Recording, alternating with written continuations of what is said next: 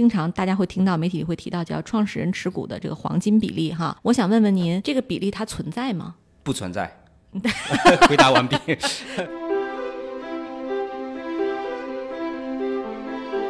对于我来说，我在投资决策的时候，可能就会有一些担心，或者会成为说我不去投资这家公司的一个原因。打个比方，就是创始人过于 nice，说我们几个是兄弟，三个人、四个人平均开的这种情况，我觉得这是一种非常不好的一种股权架构，因为一个公司最终是需要有一个决策人。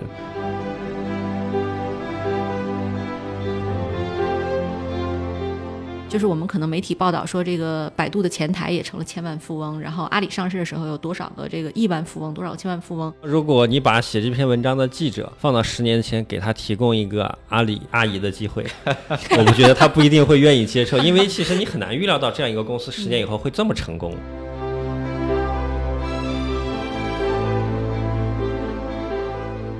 财务投资人呢比较简单，我就给你钱，对吧？你给我好好挣钱，我明天退出就好了。那战略投资人呢就比较复杂了，可能从企业的角度上来说呢，好处是，哎，他除了带来钱以外，还给你带资源。那一般都是这样承诺的，能不能实现，大部分时候就不一定了。对对。嗨，各位听众朋友们，大家好，欢迎收听本期的创业内幕，我是主持人丽丽。这是一档由 GGV 纪元资本发起的访谈节目，旨在为中国的听众提供更具专业视角的创业话题沙龙。我们深信，听故事是人类的古老本能，也将在每一期节目中尽可能的帮助嘉宾讲出他们最精彩的故事，讲出他们的创业内幕。听众朋友们，大家好，欢迎收听本期的创业内幕，我是主持人 Lily。本期我们请到的嘉宾呢是科律律师事务所的合伙人、亚洲资本市场的主管吴有菜。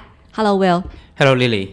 同时呢，我们还有今天的访谈嘉宾是 GGV 纪元资本的执行董事李浩军。大家好，我是浩军。很高兴哈，今天请到二位嘉宾。就是我们今天讲的这个话题啊，其实和我们过去有一点不大一样。以前我们的这个访谈更多的是邀请一些创业者来讲他们创业的故事哈，但是今天我们其实是请到了一位非常有名的律师。然后呢，我们是想让 Will 来和这个浩军一起来跟大家讲一讲关于公司的这个股权布局啊、股东选择和控制权等等这些问题，因为这个也是我们的粉丝群大家比较关心的问题哈。这个先请 Will 来介绍一下库利律所和您本吧。呃，库里呢是总部位于硅谷的一家国际律师事务所。我们在全世界有十六个办公室，一千多个律师。我们两个事情做得最好，一个是我们代表初创企业，呃，华尔街日报百分之四十的独角兽都是我们的客户。然后呢，我们 IPO 做得特别好，像 Zoom 啊，像 Uber 啊，都是我们做的。呃，那我本人呢，大概是做了法律职业二十年嘛，六年是在最高法院，然后十四年是做律师。嗯，是我我知道，其实对于创业者合伙人来说，哈，就是股权架构可能是企业发展中的一个助推器，当然呢，也可能是这个企业发展的一个定时炸弹。我们今天呢，请到 Will，就是想来请你来讲一讲，比如说这个创始人呢，股权里面他其实经常大家会听到媒体会提到叫创始人持股的这个黄金比例，哈，我想问问您，这个比例它存在吗？不存在。回答完毕。我我想这个每个公司的情况其实都不太一样。我觉得可能是两个因素，一个是这个公司本身的融资需求，历史上融过多少钱，融的钱越多，它这个比例当然就越低，对吧？第二个是创始人自己的资金实力，他如果说能够接着跟着投，那么他的 shares 就不一定会被摊薄掉。如果说他没有跟，股权比例就会会比较低。你如果去看这个市场上创始人在 IPO 之后的股权比例，差别其实很大很大的。我举几个例子哈，比如说雪尔斯可能是股权比例比较大的，大概是多少？他们四会创始人加在一起，在 IPO 之前呢是百分之七十六左右啊，IPO 之后呢还是百分之六十三。还有一个最近的例子呢是今年三月份上市的富途，它上市之后呢还有接近百分之五十。学而思呢不需要钱，它没有什么需要摊薄，上市前就了一轮。那富途呢？它是需要钱，但是呢，李华创始人是腾讯第十八号员工，有钱嘛，跟着投，所以呢，他的股权比例并没有降的很多。有的时候，其实创始人团队的这个股份在上市的时候还很高，可能代表他在上市前可能融资对融资的需求确实不是特别的强，因为有一些行业，打个比方，类似于出行行业、电商行业，很难保证你在上市的时候还有很高的持股比例。但是像这类，如果说本来稀释就不大，如果里面还有投资人在的话，我觉得对投资人来说，往往可能他是回报也会比较大，因为他可能在他的投资以后到上市的过程中，他对于投资人的稀释可能也会比较少。对的，我觉得刚才说到的这个电商呢，其实我们举两个电商的例子，你就可以发现说，另外一个极端就是创始人的股权比例很低。比如说阿里巴巴，马云他在 IPO 的时候，他的这个上市之前是八点八，上市之后呢才是七点八。那韭菜呢，上市之前是三点六，上市之后三点二，对吧？这就跟你的 share 是百分之七十六，对吧？这个是一位数，嗯，对吧？你看京东，老刘的股份呢，在上市之前是十六点三，但如果你看他的招股书，你可能知道说他上市之前的时候还拿了一部分，嗯，但是老刘因为有 A、B 股的原因呢，所以他的投票比例是非常高的，占到了百分之八十三点五。那么这个问题其实双重表决权的问题，到时候我们也可以聊一下。对，您现在不如就给我们讲一讲什么叫双重表决权。一般来说，正常情况下是一股一票，但是呢，有一些的公司呢，特别是一些互联网的公司，他就会提出来说，虽然说我的股权比例比较低，但是呢，这公司过去的成功和将来的成功都可能要靠创始人。那么为了避免公司呢受一些短期阻力的影响，那么我的一票不是一票，我是一比十。在美国最早开始有双重表决权的，可能是像媒体，像《纽约时报》。那晚近开始最早的有的应该是谷歌，啊，那谷歌呢开始重新把这个潮流开始引起来，那中国的公司就跟上了，谷歌有，百度也就有了，啊，那教育行业的呃公司也就是开始有这种双重表决权。那一般来说比较常见的是一比十，啊，有些很高，比如说京东里面可能是一比二十，可能会更高。对，哎，浩军，其实就是您作为 VC 啊，就投资人，您是更愿意看到这个创始团队持有更多的股份，比如说像刚才我们讲学尔斯这种情况，还是说像马云和周蔡这种的，就是创始团队持有更少的股份，哪种更好？我觉得这其实没有一个标准。但刚才讲到，回到那个第一个问题啊，就是说创始人的持股比例有没有一个黄金比例的最佳比例？其实就像魏友说的，其实可能没有一个最佳比例。但是在过去的这个实践中啊，我有一些印象，就是在一些 case 里面呢。有一些的比例，对于我来说，我在投资决策的时候，可能就会有一些担心，或者会成为说我不去投资这家公司的一个原因。打个比方，就是创始人过于 nice，说我们几个是兄弟，三个人、四个人平均开的这种情况，我觉得这是一种非常不好的一种股权架构。因为一个公司最终是需要有一个决策人，虽然可能不一定有一个黄金比例，但一定是要有一个创始人来主导这件事情，所以他的股份一定是这个要有足够的股份在。还有一种情况，这个公司里的创始人或者上面还有一层藏在后面的，不管叫董事长也好，或者大天使也好，他非常有钱。然后每当公司出来融资的时候，他就会说：“那与其外面有钱，还不如我来投。”所以我也见到过一个公司最后在每一轮融资到最后的时候，最后都是背后的创始人或者天使出来个人投资，导致说看起来他的股份很高，但实际上并不是这个公司不需要钱。而是背后其实都是同一个人在一直在投资，在这种情况下，其实作为一个外部的股东或者财务投资人进行参与的时候，相对就会非常小心。所以，如果我的这个钱或者我的这个参与没有影响力的时候，我也很难保证这个公司后面的在大家达成一致的这个情况下去发展。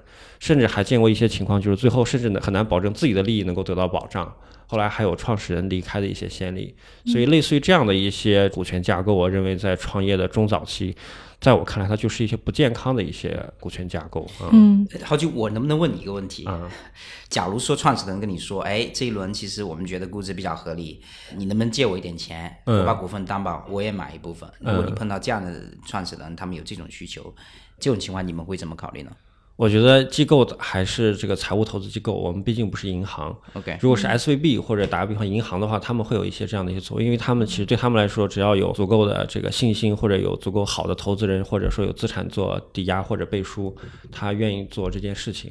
当然，机构来说的话，我们其实如果看好这家公司的话，还是希望能够以股份的形式参与到公司的长期的发展过程中，嗯，而不是以借款的形式然后借给公司。嗯，对对，这个很有意思。其实市场上除了这个 VC 以外，还有一批的这个 venture lending 的机构。嗯，这个 venture lending 机构其实就有这种诉求了，因为它本身其实是发的本本质上是 CB，就是说如果说我发现你这个公司发展不错，那我可能就直接转成股了。他们其实会给自己留后手啦。其实如果做的不好的话，它是一笔债，我其实是有可收利息来挣钱。如果做得好的话，我转股靠你的价值的增长去挣钱。嗯我我之所以问这个问题呢，其实跟我们最近碰到的一个例子是相关的。那么这个公司呢，一方面它需要钱，一方面呢，创始人呢就不希望摊薄，所以创始人就。就跟这个呃 co-investor 确实借了一部分钱，也从外面的金融机构借了一部分钱，不断的去跟投。那么这样子，这个创始人对在 IPO 的时候还持有百分之二十多左右的股份。那后来，但是股票表现非常不好，呃，就是大家其实我觉得，如果他的最后的目标是说他的这个股份不太希望被摊薄的话，他其实还是有另外的操作方式。就今天，如果你自己花钱去跟投，保证你不被稀释是一种方式。我还见过，其实就是如果最后和投资人能够达成一致的话，我们其实还有一种做法，就是定一个 milestone。如果当你在两年后大家同一的时间节点做到一定业绩的时候，其实大家会做一些股份的补偿，我返还给你一些团队管理团队一些股份，它也是一种做法。这种其实相对来说，我觉得好像也常见一些。嗯，对，哎，就说到股份的话，其实我们市场上一个比较极端的例子就是华为啊，就我们看到，其实任正非本人他个人的持股加上呢他持有的员工股份，一共也就是百分之一点四左右，然后但是他的工会呢持股百分之九十八点八二，这种股份结构相当的奇葩，就是你们怎么看这样的结构呢？这个我不知道 Will 是什么看法，因为我不是法律出身啊，所以我很难很严谨的去看。但我第一直觉感觉这种结构可能类似于阿里的合伙人架构，好处就是它的风险其实不会全部放在一个人的身上，就是这个创始人自己本身会变成这个公司的一个瓶颈。我觉得其实，在这样的架构里面，从创始人本身他其实是想解决这个所谓的单一创始人依赖的风险，才设置了这样一种架构，不管它叫工会也好，还是叫合伙人也好，最后运营下来，至少这两家公司到今天看起来都是还是比较成功的，是不是值得效仿？这个可能就得分开来看了吧。嗯，我觉得阿里的情况呢是比较透明的，因为它是个上市公司，对吧？对你会知道说马云他有多少股份，韭菜多少股份，他的合伙人制度是怎么样的。那华为呢，我们仅仅是听说工会是百分之九十几，那工会。到底投票权是掌握在谁手里面？我如果要猜的话，我觉得肯定还是 还是在老人手里面。我觉得就是我们现在并没有足够的信息去评判说他这个方式的好还是不好。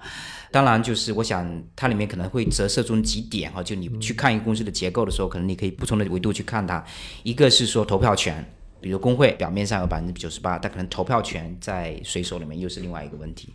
第二，可能收益权。从我们知道的材材料来看呢，如果你离开华为了，那么你的股权或者说相当于股权的收益权，或者说跟股权连在一起的收益权是可以给你的，但是呢，股份我是要收回来了，对吧？这个可能就是控制权跟收益权其实又可以分开。其实这个在整个股权的结构下，你很多东西是可以玩的。嗯，哎，对，刚才您这个 Will 您反复提到一个关键词，就是这个投票权。投票权到底是一个多么重要的权利？就是一个公司里大概有多少个投票权，可以有投票权的人？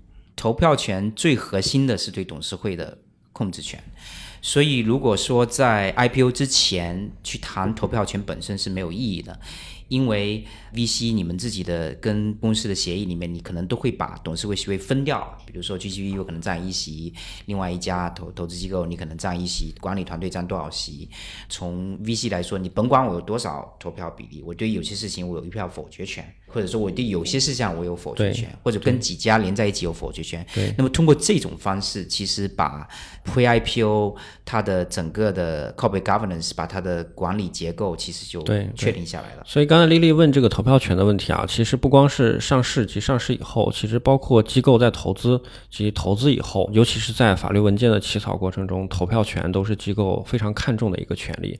因为其实作为一个投了真金白银进这家公司，然后参与公司发展的一个机构股东来说，投票权是对这个股东利益的一个保障。其实大家既然是这个一起来参与公司的发展，就要按照在这个公司持有的比例，然后去做相对应的这个决策。那其实投票权就是用来保障权利的一个方式吧。嗯，所以我觉得其实任何一个投资人应该对于投票权相对都会比较看重啊。浩军，你会在投资的时候强调说我要拿投票权吗？虽然可能在不同的案例里面实操下来可能会有一些些微的区别啊，但是这个投票权一定是非常重要的啊。从我们本身来说，我们每一个项目肯定这个都是比较重要的。对，对我我觉得就是分 IPO、Pre-IPO 跟 IPO 之后，Pre-IPO 呢，其实投票权更多的方式是通过两个东西，一个是董事会的任命权，我到底一席还是两席；第二个是我作为小股东我的特别的保护的权，对吧？对，有些事项我我有否决权，对，经过我的同意。对，IPO 之后呢，其实更多的体现在。董事会的任命到底有多少权利？那你如果你看那个就是阿里巴巴它的结构的话，表面上它只有百分之八的投票权，但是呢，它的合伙人呢又有权利提名和任命超过一半以上的董事。嗯，所以你一定程度上可以理解成，他的合伙人其实拥有了对于董事会的任命权。嗯，不能单纯从数字上去看，它有什么意义？比如说在京东的例子里面，大家可能会认为说老刘那百分之八十三的投票权其实并没有必要，因为。百分之八十三和百分之五十其实没有没有什么区别，本质上的区别。对我们其实，在这个投票权这个事件里，大家比较知名的应该是去年的这个 ofo 摩拜合并失败的这个案子里啊。当然，我们都不在 ofo 摩拜这个董事会上，并不知道发生了什么。可是从后来媒体的这个报道里看到，投票权其实是起了巨大的障碍作用的。就两家公司没有最终达成合并。就在这个案例里，二位觉得有什么教训可以去分享吗？教训这个其实看从谁的角度来看了啊。其实另外一个角度来说的话，其实我看到的更多是作为一个机构怎么去借鉴在案例里面怎么去从投资人的角度 保护投资人的利益，因为它还是一个很好的案例。最后投资人用了自己的一票否决权来保障了自己的利益。所以这还是侧面说明了这个一票否决权的重要性。嗯，这个也为大家津津乐道吧。就是有机构其实最后发现，其实实现你经济价值最重要的不是你的股份占比，而是你的一票否决权。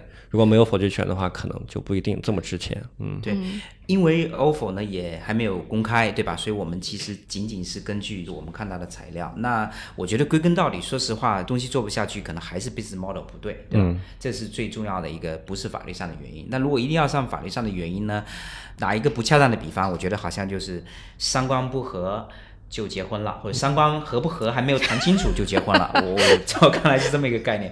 他的股东结构里面，创始人肯定有否决权，对吧？然后你还有滴滴，对吧？然后呢，你又有阿里系，大家每个人的方向是不一样的，三观差别挺大的。那你碰到重大的情况，大家会怎么做？按道理来说，如果你根据先例，滴滴快滴是以合并为皆大欢喜的结果，那你摩拜跟 ofo 如果也是照着要合并来看的话呢，那投资之前，创始人和投资方是不是就有共识了？最后是要合的，哎，大家反正我们就找个机会，什么样的价格去合？如果这个事情上重大的人生观、世界观都这个没有一致意见的话，结果就形成了一个大家都有 veto rights 的一个结果。那最后的这个结果呢，其实可能那个时候的伏笔可能就不下了。对，哎，因为刚才浩军其实说他在这个案例里，他看到的更多是 VC 怎么保护自己的权益啊。那 Will，假如说你去代表 ofo。你如果说是公司的律师，那你在签这个呃一票否决权这个事情上，你会支持公司去？跟股东签这种一票否决权，还是说告诉他强烈反对他去签这种东西？最后的结果可能都是一样的哈。但是从公司的角度来看呢，那肯定创始人谁也不要有否决权，对对吧？这往往其实它也是个博弈的过程嘛，它是个博弈的过程。对，其实看取决于这个阶段谁更强势。在这样的案例里面啊，出行是一个竞争非常激烈的行业，它对于资本的这个诉求是很强的。这种公司在这种阶段，往往其实它的第一要务还是要拿到钱。对，如果你要拿到钱的时候，你有些东西你可能是比较妥协啊，所以这里面其实还是确实是一个博弈的过程。那资本多看好你，同时资本对自己的权益多看重，公司它用在这个钱和条款之间，其实也得做一个取舍啊。最后其实大家都是在做一个平衡吧，我觉得。对你如果去看历史上中国互联网领域里面发生的这么多重大并购。我自己有幸可能都参与了一些，比如最早是优酷土豆，对吧？你们 GGV 是在土豆那边，后是滴滴快滴，然后是五八赶集，这三个交易都有参与一些。那其实背后双方的投资人要求公司合并，这个其实都是很重要的一个因素。从创始人角度上来说呢，他肯定有。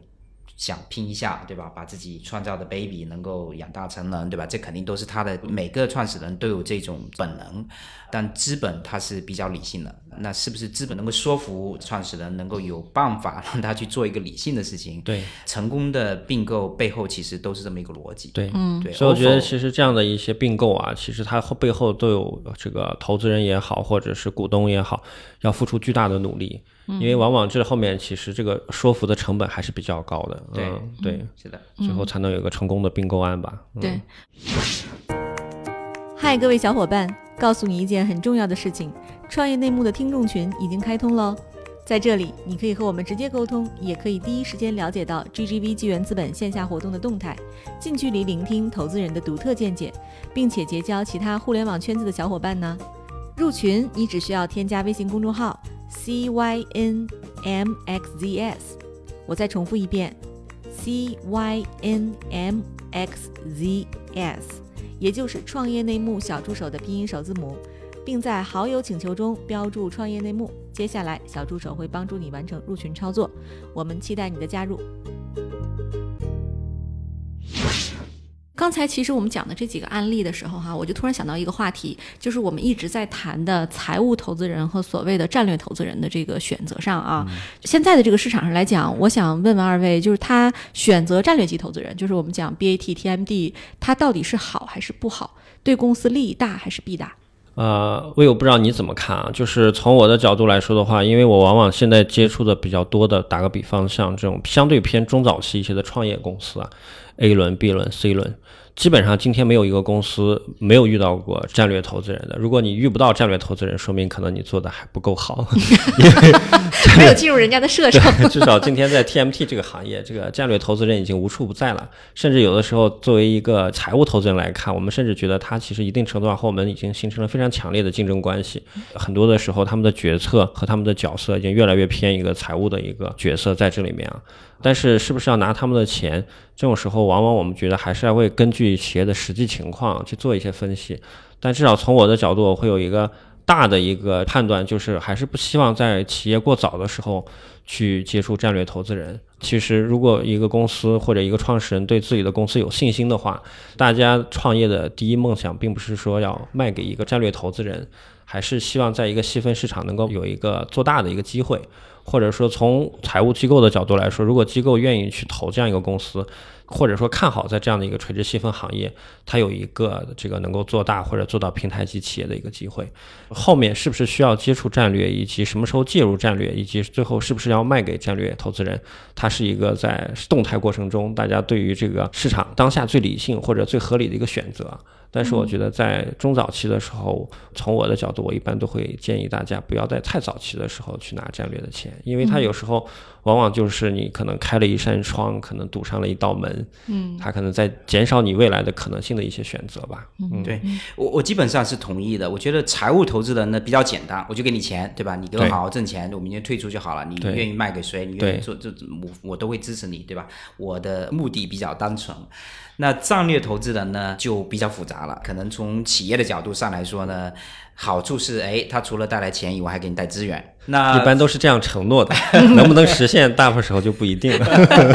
对，对，呃，那往后复杂起来呢，就可能会有各种各样的复杂性。一个是他主业跟你竞争怎么办，对吧？他可能想投，他的目的是，哎，我看看这个生意好不好啊？对，也好，我自己也搞一个，对吧？这对，这个也很常见。嗯，第二个呢，他可能自己有一个另外的 business，right？他有两个儿子，两个儿子互相竞争，对吧？你你看那个脸部识别，你看这个蚂蚁系是两个都投了，对吧？也投了三汤，也也投了 Face 加加，那这个格局到底怎么打，对吧？大家可能就可以看得更有意思一些。嗯，那还有一个，你将来要退出的时候，你想要 IPO，他还不想了。他就觉得说你在他的这个体制那边留的比较好，对，然后呢，你想要卖给一个更高的 bidder 来，谁给你出钱最多，你就卖给谁。财务投资人拍手称快，那战略他可能不这样，他可能就不希望你卖掉。所以总体来说是一个 nice problem to have，来说明你有人待见，对吧？大家追着你，但是你在选择的过程当中。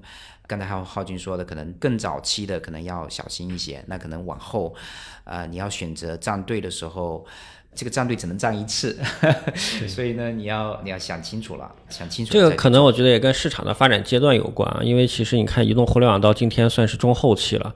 其实，在前几年的时候，我们对于这个事情的态度还是比较明显的，就是在那会儿呢，其实我们叫还有流量红利。有流量红利的好处就是，其实还是有新的机会，你能够成为一个新的流量平台。所以，当这个机会还有的时候呢，大家还是有那个想法，说要搏一搏，能够自己变成一个平台型的公司。今天的这个时间点，作为一个纯线上平台来说啊，就是我们讲的传统的 TMT，其实是以这种线上平台，不管是交易平台或者是这种流量平台为主的时候，当今天的格局大家觉得都比较确定的情况下，相对来说成为平台性企业的这个机会和概率呢，又会降低一些。再加上今天的这个所谓的大巨头和小巨头，和他们在五年前、八年前的时候，他们的战略地位和他们自己的眼光也不太一样，所以他们今天是比当年更 open 一些。然后呢，同时呢，他们其实也有更多的想法去扶持一些中小企业。所以呢，你说是不是？不拿他们的钱，你今天会看到越来越多的企业，最后其实不管是主动也好，被动也好，都只能拿他们的钱啊。嗯。但是只能是说拿谁的钱，在什么阶段去拿他们的钱，以及在哪里以后和战略之间它是一种什么样的一种互动关系，这个确实每一个企业的处理下来，它的真实的情况确实差异非常大，也有处理的很好的。也有直接纳入这个体系，然后价格也很合理的，像饿了么这样的一些案例啊，也是一个不错的一个案例了。但是也有可能在这个过程中磨合就非常不好，最后其实也很难融入这个体系。对，所以这个就确实是不太一样。是还有一个怎么拿的问题，对吧？包括你的 terms 怎么谈，对吧？如果就是一个虽然说是战略投资，你拿到他的钱，但他的 terms 他的条款呢，跟财务是没有什么特别大区别的，嗯，没有什么特别多的限制，那。也还好，对对吧？但如果有特别的限制啊，比如说各种各样的难 compete，你不可以拿他竞争对手的钱，你不可以他竞争对手做生意，对你将来不能卖给他竞争对手，对吧？那可能又不一样了。这个确实很关键，就是每一家你看到他的这个条款的时候。这个列表的长度其实是不大一样的啊，对，有的人甚至能列出几十家啊，有的人少的话，你可能是三五家，那你这个看起来这个区别就非常大了，因为这个市场的头部总共就那么些啊，所以可能会把你别的后路全部堵死。是的，嗯，对。哎，对，话说其实现在对中国创业者来讲也很难逃掉巨头的这条路，就是最后其实你或多或少都要拿他们的钱，因为当你的估值高到一定程度的时候，能接盘的恐怕也只有这些大公司。所以我就说，还是取决于你自己的一些地位吧，以及你自己的体量，它最后还是一个溢价的问题。就是还是有一些公司拿他钱，不代表说我是一定要依附于你，而是其实是巨头看中了我的价值。而且最后其实拿了巨头的钱以后，主导的也并不是巨头，嗯啊，所以我觉得这里面确实还是得自己先做大做强，还是第一位的吧。嗯，其实我们刚才讨论了很多是关于就是我们跟就是公司和外部股东的这种关系啊。其实这个在公司和内部的这个员工的股权激励上也存在各种各样的这个股权问题。比如说我们大家都知道的去年上市的这个蘑菇街，其实在上市之后呢，就有媒体爆出来，就他的员工说他的价格可能还不如一个在这个公司打工这几年挣。的多这种情况，二位觉得它是一个什么原因造成的？就是公司应该怎么规避这样的状况？那很难，因为这个创业本身它是一个动态的过程。对于创业企业来说，可能每一个星期都会有不同的变化，每一个月都有不同的变化，对吧？你刚刚搞几个哥们，钱也没有拿到，你现在挖一个人，对吧？人家在腾讯好好的工作，你要挖人家，对吧？你人家说你给我多少股权啊？你说哎，我给你个三个点、五个点。然后那过了几年，你都已经十个亿估值了，投行某中国区这个头说要过来，你说哎，我给你个五千万股，其实才是百分之零点一或者百分之零点五。你如果说从现在去看，当时挖那个工程师能不能给他百分之三、百分之五，你当然不应该给，但是。就历史，你你没办法回头去看，所以就是没办法谈蘑菇街这个具体的这个情况哈。就是，但是可以说没有任何，不能说没有任何一位，很少很少的公司在它的股权激励发放上会是透明的。嗯，这个可能是每个创业公司里面可能最大的秘密之一，不一定就是很透明的去分享，就是。但是你说这里面其实还是一个三公原则啊，公平、公正、公开。凡是想要完全做到公平、公正、公开，都是不太可能的啊。其实对于企业来说，就像刚才 Will 讲的，在合适的阶段找到合适的人，同时邀请合适的人能够愿意加盟，这其实是创业者或者 CEO 的核心能力之一。那以什么样的代价能够找到合适的人加盟？那其实是取决于你跟对方的一个谈判能力。这里面其实我觉得很难有一个公开的法则啊。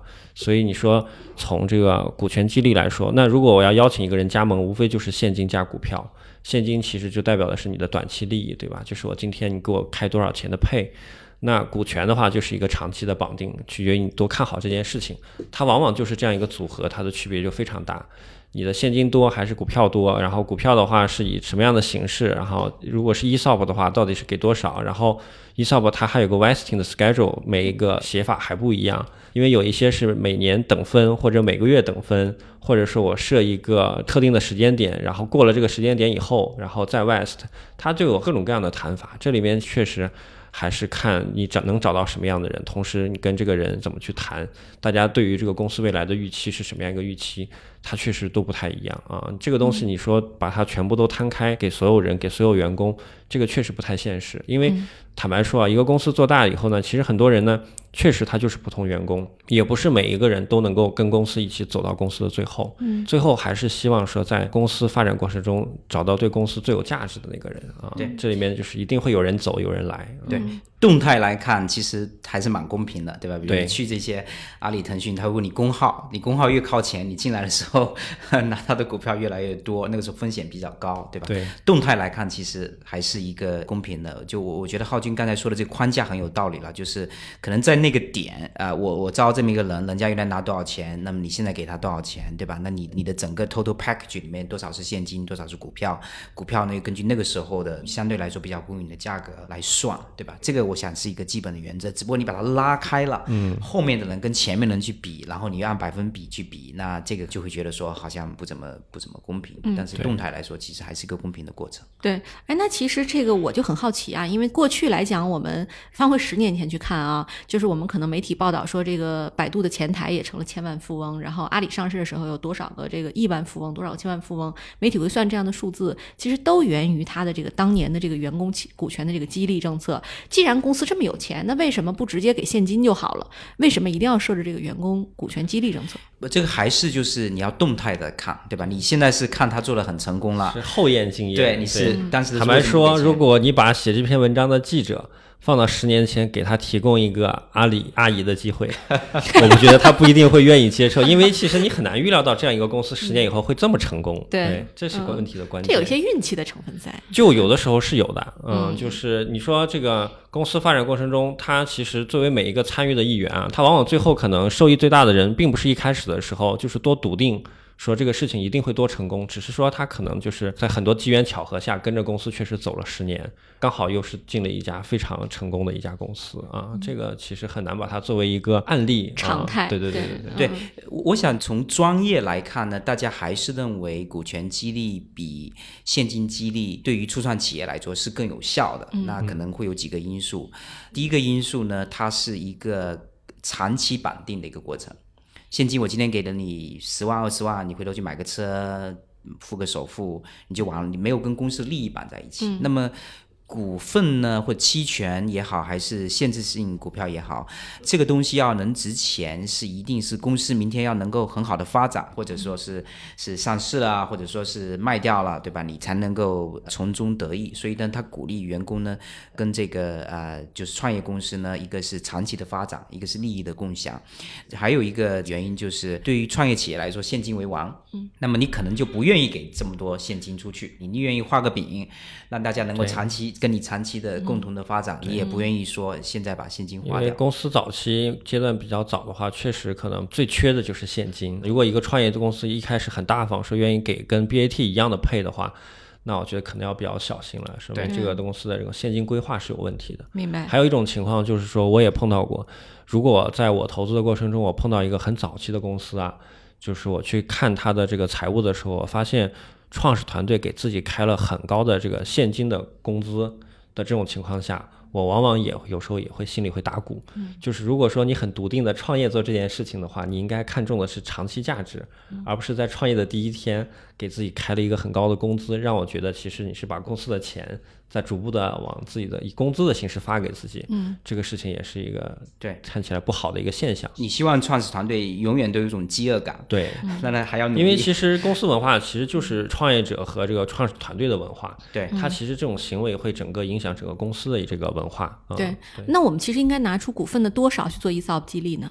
这个其实是这个中早期的创业者相对比较关心的问题啊，就是往往大家像我们有一些早期的公司 A 轮投完以后，大家都会在这种 Pre A 或者 A 轮左右会去设整个期权池，这个其实也没有一个标准可言，嗯，这个完全取决于说你以后规划中可能需要引进的所谓的高级别的管理人员有多少。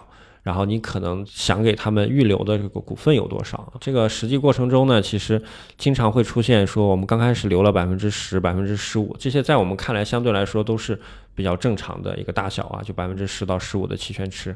但是有一些时候呢，公司其实在 B、C 轮的时候呢，可能就引进了，他觉得引进了很多这种比较重量级的中高层，可能会发得很快。到了后面的时候呢，又需要去扩大期权池，然后也有一些呢，其实早期的时候可能留的比较少，大概百分之五到十。然后在投资人介入的时候呢，投资人也希望说，在这个我投前或者投后，我希望你把这个 ESOP 池扩大到百分之十到十五。所以这里面呢，其实也是一个动态的过程啊。然后有的时候呢，还会在投资的过程中，比如说啊，往往创业团队在一开始的时候，团队的这个人员结构构成是不太完整的。比如说，他肯定没有 CFO 这样的角色，甚至有一些公司可能从产品负责人、技术负责人、市场负责人，他一定是有一些短板的。当他需要引入这样的一些角色的时候，在早期的时候，公司的议价能力会相对偏弱。其实它对于人才的吸引来说，它有时候付出的成本会比中后期的公司要稍微高一些，所以它可能一次需要给的股股份的承诺也会相对多一些啊。所以这个都有。对，我就两点补充，一个从数字来看呢，确实是我看过的百分之五到百分之二十之间都有。嗯。第二一点呢，就是具体的数字跟方式呢，其实取决于三种力量的博弈，一个就是创始团队，那第二个是老股东。第三个是新股东，最后的数字呢，基本上就是三种力量最后的一个结果。最早的时候呢，创始团队就是老股东，新的投资人还没有进来，那新的投资人肯定说，哎，你可以先给我留个百分之二十或者百分之多少的这个期权池出来，因为他没有摊薄新的股东。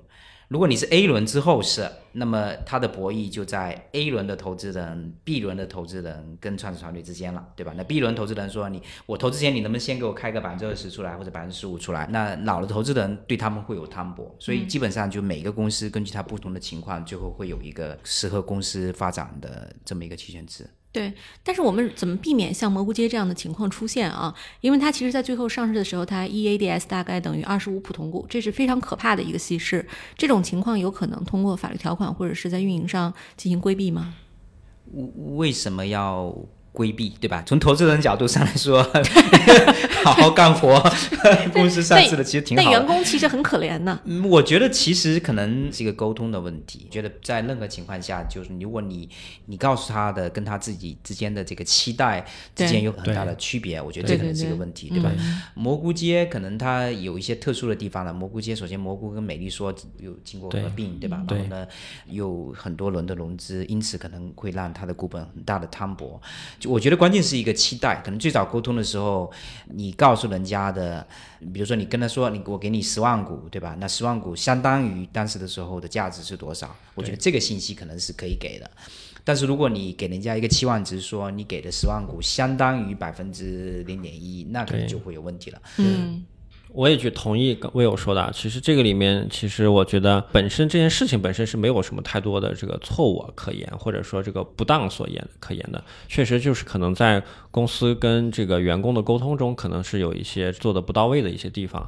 就至少现在在常规看来啊，就是现在相对来说比较偏中后期的一些公司，因为当公司已经到一定体量的时候，其实坦白说，你说员工没有预期是不可能的。毕竟这么些年，其实公司就是靠这个员工的股权激励，其实相相对来说，希望在一定程度上，员工能够分享公司成长的红利嘛。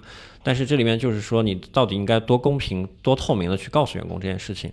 所以我就说，其实至少在看来啊，在中后期的时候，根据市场水平，你拿到的股份一股大概价值是多少钱，这个事情大部分人应该还是应该告诉员工的啊，对吧？而不是说这样的话，我如果我有多少股，我大概知道它的按照现在的市场水平，它的市值应该是多少。嗯，至少我觉得在上市前的时候，这个事情其实还是应该让大家心里有个数啊。嗯，这样的话不会造成所谓刚才魏友说的这种错误的预期，当一上市的时候才发现。也许我被公司骗了这件事情，这肯定是不是很好的。嗯，就所以从法律条款上来看，我们其实，在蘑菇街这个案例里，他并没有什么做错的地方。唯一说对，唯一说可能做错的是说在内部沟通上做的并不到位。我们并没有说他内部沟通一步一定不到位了，有些人没有 meet 他的预期，对吧？所以他可能会有意见。那么内部到底怎么沟通的？其实我们我们也不并不知道。对对，嗯，听下来啊，就是我听二位刚才的介绍，就是其实，在 ESOP 分配上，它本身像一个黑盒一样，就是我我们并不知道。每家公司都是怎么去分配？但是其实应该是有一些最佳的这个股权激励方案可以去参考和借鉴的。我不知道二位能不能有一些建议给到大家。我我觉得可能还不是说一定会有一个最佳的方案，就是万金油一样，每个公司都适用。可能每个公司还是有每个公司不同的情况，对吧？就是说你你会有一些基本的规则，比如说一般整个的铺可能百分之五到百分之二十都有。从形态来说呢，会有期权，会有 restrict shares，会有 restrict share units，对吧？可能会有不同的方式。然后你在做的过程当中呢，需要考虑到就是呃它的复权的期限是多长时间，然后。后，如果期权的话，行权价是多少，对吧？会有一些基本的规则，但我并不一定觉得说，呃，会有一个适合于每个公司的不同的方案。嗯，对这个问题的话，因为我们遇到的更多，就是经常我们投完以后呢，CEO 就会跟我们说，你们有没有股权激励的模板能够 share 给我们，然后这样让我们去做股权激励。但这种时候，我们会相对比较小心，因为这里面的话，因为它确实像威友说的，每个公司它其实在实际操作中，它要根据自己的实际情况去设很多的他们认为合理的一些条件。这些条件它不是从 legal 的角度来说，我可以帮你设好的，它多半是从自己的业务层面，需要根据他们的业务的实际情况。包括说有些线上业务、线下业务，它不同的行业，它的特征和属性都不一样，所以他们其实设的时候，他们的一些这个，他们认为的一些合理的那些 bar 也都不大一样。就比如说我到底应该是几年，然后我应该是怎么去 vest，以什么价格 vest，然后如果员工离职的话，我这些股份该怎么样处理，以什么样的价格处理。该行权还是不能行权，这些其实并不是这个，因为你怎么写，从法律的角度来说，它都是合理的啊，只要你写员工认，对吧？啊，我们可以从我们的实操角度说，告诉他，就是和你业务比较类似的公司在类似的阶段，大家是怎么样一个想法，但最后还是公司得根据自己的实际情况。去拟出自己觉得合理的一些条件啊，嗯，对，可能会有一些坑，我们会说你要尽量避免。比如说，一般来说，你不希望你员工在上市之前行权拿了股份，然后离开了，对吧？你可能会说，哎，上市之前你你是不可以行权，或者说你行你我是公司可以把你你如果走了，公司可以把你把股份买回来，对吧？你并不希望上市之前就已经有三百个股东了。比如说，你可能会愿意说不同的岗位，比如说他是销售，对吧？那你可能就是现金补偿就可以。可以了，你用不着给他很多股份，那么给的很多股份呢，可能是一个长期的，呃，对于公司来说更基本的，对吧？你可能会有这些的方案。嗯，刚才我们其实说了很多关于内部的事情啊，那我们现在说说这个上市啊。其实我们最近看到中国的互联网公司上市的时候，都是双重股权结构，就是我不知道二位怎么看这种结构，它是中国特色吗？还是说，呃，它的好处或者是它的这个弊端到底在哪里？啊，我先讲讲我的一些感觉吧。其实为什么互联网公司这么常见这个双重结构，我还是觉得其实跟我们今天的这个所谓的新经济的这些公司啊，他们的业务本身是相关的。因为其实互联网公司在我们看来，其实在早期的时候，为了达成这个所谓的规模效应以及规模经济啊，它其实是需要投入大量的资本的。大量的资本的投入，往往其实很难借助创始团队自己的力量来完成。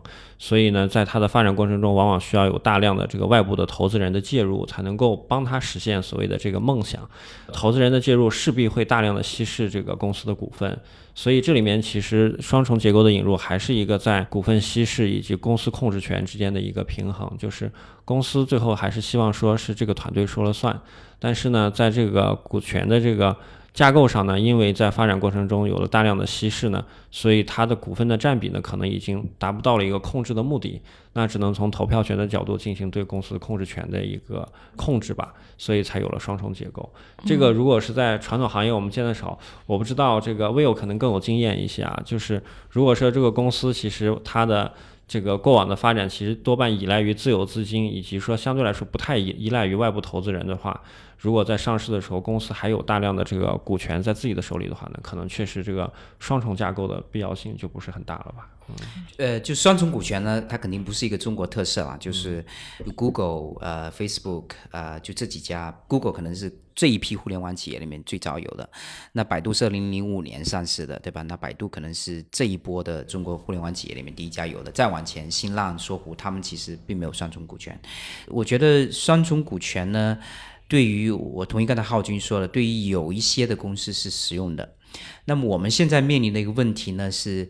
几乎所有的公司都想搞个双重股权，嗯，对吧？这个可能是一个问题，因为有一些公司确实，它的创始人呃团队呢，他可能是比如说更依赖于资本的，他可能是更为传统的。创始人本身呢，他可能自己也不一定就想再干个二十年、三十年，对吧？那那这种情况下呢，一定程度上允许将来管理层出现传承跟变更，其实是有意义的啊。那现在的一个问题就是。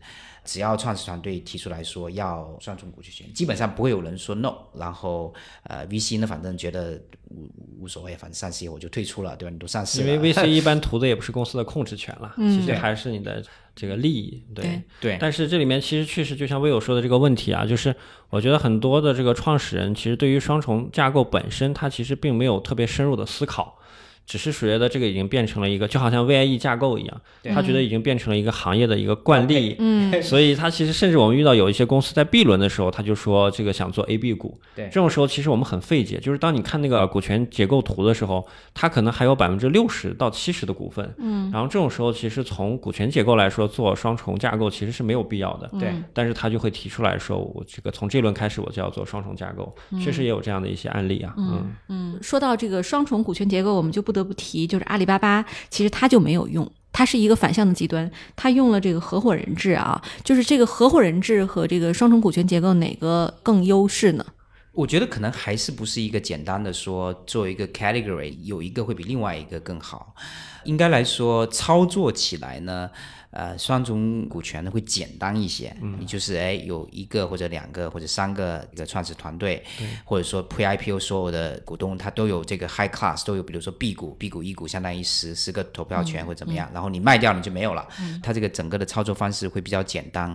那合伙人制呢，其实一定程度上跟阿里。强大的团队的管理是连在一起的，它一定要配套，就是到底谁会进入合伙人的队列，然后呢，将来合伙人通过什么样的方式来传承跟变更？其实到今天为止，合伙人制也应该也只有阿里一家公司这样用过吧。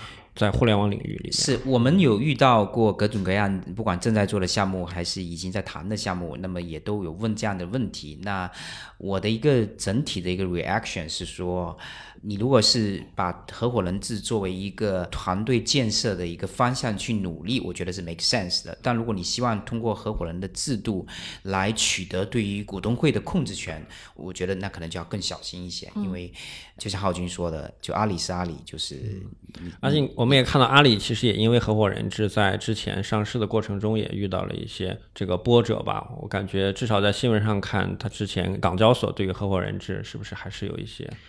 呃，港交上的一些阻碍。呃，港交所在去年通过了呃上市规则的修改，允许呃有不同表决权的，它叫 variable rights，呃 WVR，用这个 weighted variable rights 的 WVR 的方式呢来上市。那么到现在为止呢，有两家中国公司呢是有这个双重表决权的，一家是小米，小米一家是美团。嗯呃，所以港交所是是已经放开了。嗯，对。然后阿里的话，其实大家也可以去这个。搜一下一些公开信息啊，其实这个，呃，周菜其实在公开场合以及他们的投资人的大会上，也其实多次去讲说为什么阿里要用合伙人机制。其实至少在他们的表述中呢，其实合伙人机制是为了这个公司可能能够实现它的百年大计，因为没有一个创始人能够控制一个公司一百年之久。如果他想让公司持续百年的话，需要一个可持续发展的一个机制。另外一个的话，就是刚才讲的说，希望防范的是关键人风险，就是三十个人决策和一个人决策，它的风险程度不大一样。这是从他的自己的。企业实操的角度去考虑这件事情啊，所以你说这个东西是不是每个企业可以去效仿，以及值得去效仿？这个其实还得自己看自己的企业规模以及你自己是怎么考量。因为其实啊，坦白说，有一些这个企业，其实我觉得最后。关键人还是很重要的，嗯，在中早期的时候，决策的人越少，你的效率越高啊。嗯，但是阿里已经不是一个小企业了，所以这个其实在阶段的差距还是非常明显的。对，这里边就是其实我们要做一个概念上的区隔啊，就是其实这个创业公司，特别是早期的像媒体啊或者 VC 啊或者是律所，它也叫合伙人，但是呢，和我们刚才讨论的合伙制，它其实不是一个概念哈。那这两个机制有什么区别？能不能请 Will 给我们介绍一下？呃，我自己这么看的，我觉得阿里的合伙人制最大的一个跟别的所有的不一样，就是他的合伙人会议能够提名半数以上的董事，这个是最 fundamental 的。因为作为公司法的一个基本原则是，董事是由股东选的。对。那么这个情况下呢，不是由股东选了。那么我实际上我内部通过一个人事的一个制度，强有效的这个人事发展制度，我能够把董事会的权利控制在自己。没有这个，那其实就不是这个阿里意义上的合伙人制。对，所以我们一般意义上说的合伙人，其实指的是说我可能是这个拥有这个公司的股份。其实合伙人其实等同于说我是这个公司的啊元老级股东或者创始股东啊。就像威友说的，合伙人就是可以去改选董事会或者是罢免董事会。其实他还是这个合伙人和股东的权利还是两个权利啊。嗯，对对。然后我觉得可能合伙人会强调说，呃，就是伙伴之间它是一个平等的。对。